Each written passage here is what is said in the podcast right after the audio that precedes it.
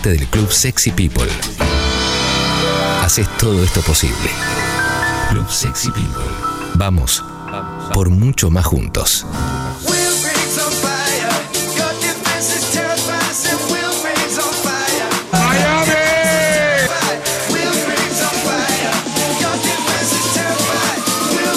Llegó el polideportivo, ¿eh? Vamos, Ucho, bien arriba. Bien arriba, por supuesto. No sé si tenemos preguntas de la gente. Sí, hay preguntas, bueno, cómo no, cómo no. a ver. A ver. Martín, aquí para M1090. ¿Cómo andás? programa Buen martes, viejo. Eh, ¿Qué es lo que crees que más vas a extrañar como, como del fútbol, eh, desde el rol de futbolista, ¿no? Claro está. El mate en el vestuario, ¿viste? Como, como somos nosotros, básicamente, que está el utilero, está, está, está el tuerca que siempre nos, nos provee del agua y la yerba justa, el usa uno uruguaya. Y la verdad que el mate en el vestuario es un poco, me parece, lo que, lo que más eh, uno extraña, ¿no? Sí. ¿Te puedo preguntar, ¿Cómo ¿es, te va? ¿es cierto que antes no eras matero? Mi- Mira, ¿quién te pasó el dato? No te Eh, puedo decir. Sí, bueno, Pablo Matera y después... eh, sí, no, no, yo era más del café con leche, de, de los jugos, Ah, ¿no? bueno, no. Claro, de los jugos y después por, por un amigo en común, eh, Teófilo, me, me aferré al mate y ahora 3 litros por día. Jessica tiene una pregunta, a ver. Jessy, ¿cómo te va? Pincho, saludarte acá de Radio Congo. Quería Sí. Quería preguntar cuál es el mejor catering en todos los clubes que estuviste. Eh, es muy buena la ¿Considerás que pregunta. es el mejor? Sí, para mí los favoritos de, de Catering Full Up, que, que creo que ya no está entre las, eh, empresas de catering. No sé si sigue vigente, voy a hablar con la gente de, de Catering Full Up. Pero en su momento, Jessy te habló de año 2005, 2006, eh, los favoritos eran un despelote. Martín Ezequiel Sosa para Código Deporte ¿Qué haces, ese? AM1280. Eh, Lucas ayer eh, decía que si vos te quedabas seis meses más, él se iba. ¿Le dijiste que se quede tranquilo? Le dije que se vaya, le dije que se vaya porque, bueno, está bien, no se sabe todo. Él me dio una guita importante. Y para estar todos los días, viste, y siempre como Magara que nos cagamos a trompadas, prefiero que se vaya, le salió esto de Ecuador y, y allá él, ¿no? Son, porque cuando especificás son, son 4 mil dólares. Y se los presté, ya se- te digo, hace bastante, eh, para, para aquel Renault 4. Así que bueno, eh, el abrazo a Lucas, él sabe lo que lo quiero, pero no se portó bien. Quedó todo mal, ¿no? Me- Sí, es- cambió el celular después, eh, cambió la, la foto de WhatsApp, de, el estado de WhatsApp, y tenía una foto de Elio Rossi, y yo no podía hablar con él. Así que bueno, no- Lo siento mucho, Martín. Sí, Lo siento mucho. sí, sí, sí, cosas que pasan, ¿viste? Sí. Como el folclore del fútbol, ¿no? No, Le dicen ustedes. Sí. Uf, Y claro, de repente una amistad que se rompe. sí, eh, el café, si él me lo pide, yo estoy para tomarlo, o el mate, ¿no? Ahora que tomo más mate. ¿Quién pide primero si se sientan? Esto lo hablé mucho con Willy, con Guillermo Vilas, que, que por ranking, eh, ranking ATP, en el caso de ellos, viste que el número uno pedía primero Sí. y así. Y con Lucas hicimos una carrera parecida, después él pegó el salto y yo un poco me quedé. Eh, así que no tengo problema en que Lucas pida primero. ¿Lo conoces Eduardo Pupo? No en persona, pero hemos hablado en una de sus... Ayer justo le escuché su entrevista número 244 para un medio de Córdoba. Así que el abrazo, Eduardo. Te quiero preguntar, preguntarte por el Peque Schwarzman, la nota más larga que le hiciste. Eh. Eh, fueron, sí, estoy, fue en, en Chaco, un día de Ah. descanso de Peque en una pretemporada, eh, siete minutos. Excelente. Ahí tenía otro prensa, no era el de ahora. Sí, chicos, más permisivo. Hay que ir cerrando la nota. Sí. Eh, ¿Te gustaría hacer el polideportivo? Dale, vamos Excelente, entonces. Vamos. de lleno y dijiste Peque Schwarman y vamos eh, a meternos primero con el tenis, Clemen, porque el Australian Open, el abierto de Australia ya está en curso después de todo el reality que vivimos de encierro en hoteles. Ahí está el CD de Guillermo de Willy Vilas. De todo el encierro. Eh, y los peques justamente son los que avanzan, ¿eh? porque tanto Diego Peque Schwarman como Nadia Podoroska, número 45 en el circuito, avanzaron los dos. Nadia que venció a la estadounidense Cristina McHale. eh, la número 84 del ranking y ya está en segunda ronda. Muy bueno lo de, lo de Nadia. 6-4, 6-4 en una hora y 36 minutos y va a enfrentar a la croata Donna Bekic, que está número 32 del mundo. Recordemos Nadia Podoroska, conocida casi que a nivel mundial, porque hizo semis de Roland Garros. Para que me... Ta- te- te- me- no, la emoción, la emoción. Eh, Me quiebro. Les pedimos por favor que, que den un paso atrás. En la conferencia estamos eh, rompiendo los protocolos, hay mucha gente, Sí. todos queremos escuchar la palabra de Martín. Bueno, hay Eh, pollos y gallinas, hay todo un poco. No, bueno, ahí, Claro. me, ahí me ahí me hidraté. Eh, y cayó Guido Pela, eh, con Borna Koric, con el croata. Juega el Peque, sí, eh, todavía confirmar el horario, pero más tarde, para que tengo un... Está emocionado. Eh, les queremos pedir Qué bro. disculpas a todos los que están acá también Disculpas. por eh, en- sepan comprender a Martín. Martín está volviendo a la actividad después de mucho tiempo. Sí, Estamos la al aire, familia. estamos al aire. Estamos al aire, Luis. Ahí va. La familia. Juega el Peque, te decía, con el francés Alexander Müller, que es el que eliminó al Topo Londero. O Estoy- Londero, cada uno le dice como... Sí, estoy deseando un poquito que te vuelva a pasar. Ah, eh, el, Londres. el Peque octa- octavo, porque recordemos también que se congeló gracias a Guido que me alcanza el agua. Y todas las Guido. bebidas, la- las marcas que se ven acá en la conferencia de prensa también son marcas amigas, ¿no? To- El topo, el hondero, que toda la onda del chabón anda con anteojos negros, es como el perro Pucci. Bueno, sigamos. Sí. Tiene calzas, Clement. Claro. Calzas y remera larga. Exactamente. Así que los peques avanzan. Y lo otro que tienen que saber es que el número 2 del mundo y el candidato que si se lleva este Gran Slam es Rafa Nadal, sería su número eh, Gran Slam número 21 y con esto superaría el- los 20 de Roger. Hoy tienen 20 los dos. Mirá, Ahí nomás está Nole, si no me equivoco, 17 tiene Nole, o 17 o 18, ahora chequeo. Pero 20 tienen eh, Rafa y, y Roger. Roger eh, no, no juega este torneo, la rodilla se recuperó y también por tema pandemia se alejó del circuito.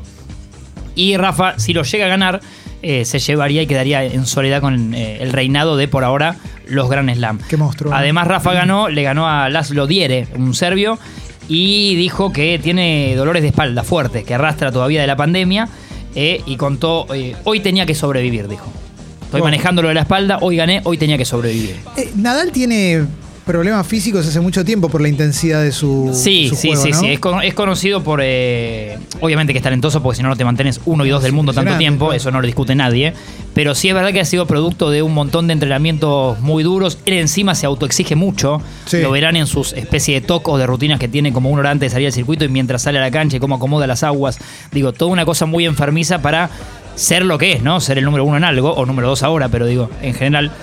Y se entrena muy duro, siempre se entrenó muy duro. Y siempre está el peligro de que sea, ya cuando era un pibe, un chico, lo veías como, parecía como inflado, ¿no? En la imagen. Sí. Mucho Sí, tiempo sí, lo entrenó su tío, Tony Nadal. Eh, después hace no tanto cortó relación con Tony en cuanto al entrenamiento y Carlitos eh, Moyá es quien lo acompaña siempre a los torneos. Que este torneo para Australia, por toda la exigencia que requería el país y todo, Carlos Moyá eh, acordó con Rafa y por su familia, Carlitos, no viajar. Así que lo sigue a la distancia. Bien, perfecto. Eh, la AFA, ayer cuando medio que terminábamos el programa, se supo que eh, la AFA sondeó o le preguntó a las provincias para que vuelvan eh, los hinchas al fútbol. Con un protocolo medio, como hace Conmebol, que es al 33% del aforo, me gusta decir.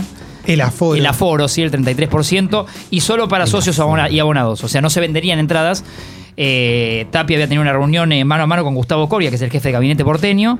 Esto fue, eh, se supo temprano, y más a la tarde, desde el gobierno, como que le pusieron los famosos paños fríos. Sí. Como diciendo, por ahora no lo vemos. No descartamos, en evaluación, pero esto que dijo la AFA, como nos gustaría hacerlo ya y que las provincias tengan ya hinchas, desde el gobierno parece que ya a la tarde dijeron que no, no- no- por ahora no lo ven viable. Mira, Martín, Sí, Ale, bienvenido al show. yo no, no, no te quiero meter en una camisa de once varas con la pregunta que te voy a hacer, pero eh, lo que trascendió de esta charla, de este proyecto, de esta intención al menos, era que eh, estuviera al 30%, pero solo en un sector. Es decir, el 30% de la capacidad del estadio, pero solo en un sector del estadio. Digo, no, no es más fácil. eh, teniendo en cuenta que tenés más distancia, hacerlo en todo el estadio y no solo en un sector, que es- por lo general sería el de una platea. Sí, eh, leí lo mismo y, y estoy de acuerdo con vos, Ale. Me, me- me sorprendió si es que la medida avanza y que- si es que también su- eh, toman esta sugerencia, que no sea el clásico de distribuirlos lo mejor que, que puede hacer un estadio y listo, si están a, a 15 butacas. O, o- o qué problema había, porque hablamos siempre del 33%, digo, así Sí. que no habría problema. Sí, De me pareció forma. también raro, Ale. Eh, el estándar de un estadio son 30.000 personas, pongamos. Sí, según el estadio, ponele algunos 40, algunos, pero sí, ponele. Ponele que serían 9.000 personas. ¿Para qué vas a meter 9.000 personas en una sola platea? Si tenés otra platea por lo general o tenés una popular. Sí, sí, sí, yo también me parece mucho más lógico, más, más sano abrir otros sectores y que la gente esté eh, con, con distancia, ¿no? Si es que esto pasa, pero bueno, Sí. lo del gobierno por eso parece que por ahora no lo ven viable por, por todo el tema pandemia y cómo nos, nos estamos cuidando, ¿no? Veremos en qué queda el tema, lo actualizaremos. Pero acuerdo, vale, sí, me parece rarísimo cuando leí que eh, una de las sugerencias era esa, de, de todo- todos medio juntos. Parece medio un chiste, ¿no? Sí. Los invitás, pero los juntás. Eh, la selección de Chile, hablamos seguido acá de la selección de Sí. Chile porque tiene una obsesión con quiénes, con qué técnicos. Argentinos. Solamente argentinos la A- eh, ANFP, la, la AFA de Chile, la que en su momento eh, tuvo, eh, conquistó a Marcelo Bielsa y después termina teniendo problemas con Sergio Jadue, con el que era su eh, presidente y demás, pero mucho tiempo y mucho éxito de Bielsa ahí. Y una camada de que hoy potenció Marcelo Bielsa, que es la de los. eh, esto es cuando englobamos, ¿no? Sí. Los Arturo Vidal, Los Suazo. Alexis Sánchez, Sí. los, podés, podés meter a Humberto Los- Suazo, Mati Fernández. los Mati Fernández, totalmente, Los Medel. los Jara. Sí. Los Medel, bueno, toda una camada de Chile, eh, si querés, el mago Valdivia, ¿no? Sí. Si querés, de muy eh, talentosos, de una edad parecida y que hoy están eh, muchos en, en un nivel bárbaro, ¿no? En- Sí. eh, muy, con una carrera en el lomo, ¿no? Y, y en Europa. Cosa que hace unos años para el jugador chileno era medio, era medio irreal. Era Sí. Zamorano y Salas y, y casi que listo Sí. Los Aranguis, ¿no? Y sigo nombrando.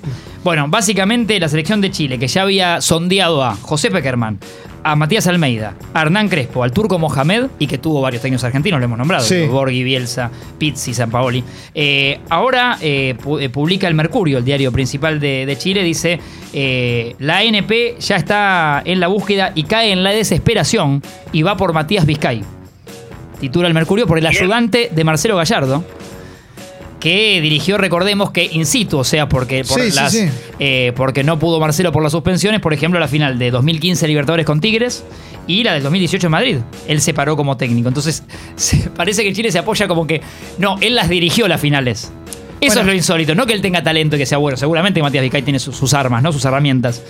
Pero como que esgrimen en el texto que eh, les interesó eso que dirija dos finales. Hay que bancar a Arturo acá, que vos lo contaste la vez pasada, que dijo, busquen uno acá. El rey Arturo Vidal dijo, Sí. ¿por qué no buscar en Chile? Que tenemos un torneo local que está con técnicos eh, jóvenes e interesantes. sí. Eh, ¿Y por qué no buscan por acá adentro? Dijo eh, enojado el rey Arturo. Y una más de Almeida, que estaba también leyendo y que me, me sorprendió un poco. Almeida está en el San José Earthquakes, el equipo de la MLS, eh, que llegó en el 2019. Conferencia. Sí, tenía una, una cláusula de selecciones, como tienen muchos técnicos, pero el contrato de, de recesión, ya sea que Almeida la rompa o el club que lo quiere contratar o la selección lo pague, dice, eh, contó Almeida la nota que era altísima. O sea, si, si Chile me quiere contratar, tiene que pagar una cláusula casi irreal, altísima. Y Almeida di- dice, le dije que, les dije que no, porque no quería que Chile haga eso, digamos, porque no me parece que esté bien, que sea ético, y yo tengo dos años más de contrato. eh, Bien. y dice, a partir de ahora le pedí al presidente de Airquakes o al dueño del equipo que si pasa, tengo una oferta parecida, eh, sea más generoso, como que me libere. Claro. Y dijo, eh, me quedé con muchas ganas de aceptar la propuesta de Chile, sueño con ir a un mundial, mi cuerpo y mi mente necesitan volver a una Copa del Mundo. Parece bueno, muy, muy está linda bien. la frase, ¿no? Sí, me gusta, me gusta. Quiere, quiere ese nivel O de sea que se competencia. moría de ganas de agarrarlo de Chile y dijo, ah, también habló de esta camada de, de jugadores. Dijo, porque conozco a la camada de selección de Chile, se moría de ganas y les tuvo que decir que no. Lo Almeida fue, no fue un sondeo, fue real, No, lo claro, querían. Claro, qué cagada, che. Y a ¿eh? Crespo tengo entendido que también parece que avanzaron, pero eh, hoy estarían por el rumbo de Matías Vizcay. Veremos si esto queda solo en la tapa del Mercurio o si pasa algo más, ¿no? Yo si fuera hincha de River estaría pensando, no, que no se lo lleven, ¿no? Porque está buena la dupla. Sí, sí, sí, sí. Pero viste que hay mucho ya de los últimos años para acá, pienso rápidamente en BKCS. Sí. Eh, o en Ariel Holland, podés pensar también, de ayudantes que después se han eh, abierto, Javier Sanguinetti, que se han abierto su carrera. Emiliano Díaz, que yo te dije que ha comentado que quiere abrirse de Ramón en cualquier momento. Y así muchos, ¿no? Eh, Sí. Que, que- que han hecho eso. Eh, por otro lado, el Leeds de Bielsa ganó, volvió al triunfo y esta vez de local, no estaba ganando mucho local, no ganaba más de visitante el equipo de Marcelo Mm. en, en Elland Road, el mítico estadio del Leeds. Le ganó al Crystal Palace, tuvo la posesión, siempre como muy equipos de Guardiola, el 69% de la posesión lo tuvo el equipo de Bielsa. Patrick Bamford con 12 goles ya en el torneo, se- eh, eh, el, el goleador de Marcelo y el que hizo uno de los goles. Jack Harrison hizo el otro. eh, y siempre fluctúa ahí en la mitad de la tabla el equipo de Bielsa. En una Premier difícil, ¿no? No le vamos a Sí, caer porque tampoco acaba de ascender. Y tenés eh, rivales con un dineral gastado y con mucho potencial como el Liverpool, el City, el Manchester United, bueno. Un montón, ¿no? Eh, así que buen triunfo del Leeds de Bielsa. El Atlético de Madrid, de los últimos temas que tocamos, pero me parece que amerita, eh, empató con el Celta del Chacho Coudet 2 a 2. Los dos goles, ¿quién si no? Luis Suárez. El pistolero Luis Suárez, que tiene 16 goles en 17 partidos. Es el goleador, el Pichichi, como le dicen en España. Sí, Chichi. es el Pichichi de la liga. Eh, bate un récord que es eh, destrona a Cristiano Ronaldo, que en la temporada 2009-2010 con el Real Madrid, donde hizo números que ayer hablamos Sí. extraordinarios, hizo 15 goles en 17 partidos. Con este gol Luis Suárez con estos dos lo pasa por uno y se mete como ya un nuevo récord en el bolsillo de eh, en muchísimos años, en todo el siglo XXI, el mejor arranque de un goleador en España. Sí. Un despelote. El Barça, recordemos, lo dejó ir por 8 millones y pico de dólares. Que es un montón, pero que en el fútbol no es nada. ¿eh? Porque el que, el que nos está escuchando, por supuesto, en una oficina dice que está diciendo este pibe. No, bueno, pero. En el fútbol, un goleador como Luis Suárez que cueste, eh, que lo dejes ir por 8 millones y algo a, como dijo Messi, a un rival que pelea por lo mismo que nosotros. Me lo regalaron. Lo regalaron y el Atlético de Madrid está haciendo un despelote. Le saca 8 de ventaja al Barça y al Real. Tiene un partido menos. Eh, y está jugando muy bien y casi que gana casi todo. Ayer empató, pero los dos goles de Luis Suárez, eh, que es increíble, ¿no? Y que aparte cobra un bonus. Aparte, porque en el contrato de Luis había arreglado un bono de un millón de euros si hacía 15 goles. Ya con el de ayer tiene 16. Y un millón más si hace 20. Y los va a hacer. Y los va a hacer, faltan como 18 partidos creo que le quedan a la- en la liga al Atlético de. Madrid. Así que me parece que Luis va más cerca de. va por otra cifra. En su momento en una campaña en el Barça hizo 40. ¿Quién te dice, como viene, como viene empinado, que Luis Qué Suárez animal. haga eso? Y Sucho me pasaba un buen dato que es eh, Transfer Market, una agencia que, que siempre publica, digamos, las transferencias y números del marketing y transferencias en el fútbol. eh, cuenta que por primera vez en la historia, el Atlético de Madrid supera al merengue, al Real Madrid, en el valor de la plantilla. Mirá. O sea, cómo se ha cotizado este Atlético de Madrid del Cholo y encima con la llegada de Luis Suárez. eh, el Barça está primero en el rubro y ahí viene ahora Atlético de Madrid que nunca había superado el Real Madrid, siempre históricamente con la billetera de Florentino Pérez, los Galácticos. Hacían lo que querían. El Barça está primero al rubro, pero comprando cualquier cosa, ¿no? Porque. Sí, hablo de valor de mercado. Después Claro, podés sí. comprar mal, ¿no? Sí. Eh, pero un poco eso iba. Y hay una campaña que está buena por esto que venimos hablando con el envión de lo de Santiago El Morro García, lamentablemente, y el Sí. suicidio del jugador de Godoy Cruz, uruguayo. Santiago Silva, otro uruguayo, otro delantero que se expresó hablando de lo del morro y que se va una persona, no un robot, puso entre otras cosas. Santiago, eh, Santiago Silva tiene 40 años el pelado, está en Argentinos Juniors, pero está frenado por dos años de un doping que lo pararon porque en realidad estaba haciendo un tratamiento para ser padre. O sea que es injusto, por lo que se comprobó, digo, los dos años que lo frenaron con el doping, eh, él había comprobado que era por fertilidad y por otra cosa que venía, lo, lo que le rebotó. Esas cosas no las puedo entender. Son ¿eh? increíbles. Está probado que estaba haciendo un tratamiento para ser padre y no pueden ir atrás con la sanción. Y no pueden ir atrás, esta sanción fue de agosto de 2019, cuando se hace oficial. Eh, antes él venía jugando por una especie de amparo hasta que en, en agosto de 2019 se hace oficial. Y empezaron ayer en redes sociales varios futbolistas, exfutbolistas, el Flaco Schiavi, Juan Cruz Comar, el, el- el jugador de talleres, eh, varios a- en campaña Dejen jugar al tanque, con el hashtag Sí. Dejen jugar al tanque. Una campaña para que. Qué ni- desastre. o sea, por lejos, ojalá no pasen cosas parecidas a las del Morro García, ¿no? Y un tipo se deprima o por las injusticias del fútbol, eh, piensen en locuras. No, además le estás Tiene arruinando. 40 años además, ya se va a retirar si no. Claro, le estás arruinando el final de su carrera. Lo estás arruinando. Eh, Ale y después Sucho, Ale. Sí, hubo un caso en el cual se dio vuelta atrás eh, esta situación que fue para que Paolo Guerrero pudiera jugar el Mundial. Es cierto, Ale. Una especie de lo- burbuja. Los capitanes, creo que fue mm, eh, Hugo Lloris, que era el, el de Francia, el de Dinamarca y el de Australia, presentaron una carta firmada frente a la FIFA diciendo, nosotros sabemos que Paolo Guerrero no quiso sacar ventaja y aceptamos, digamos, como que renuncian a pedir los puntos en caso de que jugara el Mundial y la FIFA finalmente Sí. le terminó extendiendo esos seis meses para poder jugar el Mundial. En este caso son dos años. Sí, sí, sí. dos son- años. Demasiado. Suena, suena una, una locura todo, digo. La cantidad y que no puedas eh, entender que el tipo te está explicando, mira, es un, por un tratamiento de fertilidad para ser padre. Sí, demasiado, loco. Sí, ojalá que, bueno, que esta campaña tenga, eh, tenga éxito o haga un poco de ruido, aunque sea para ver si hace dudar a alguien, ¿no? Gracias. Por favor.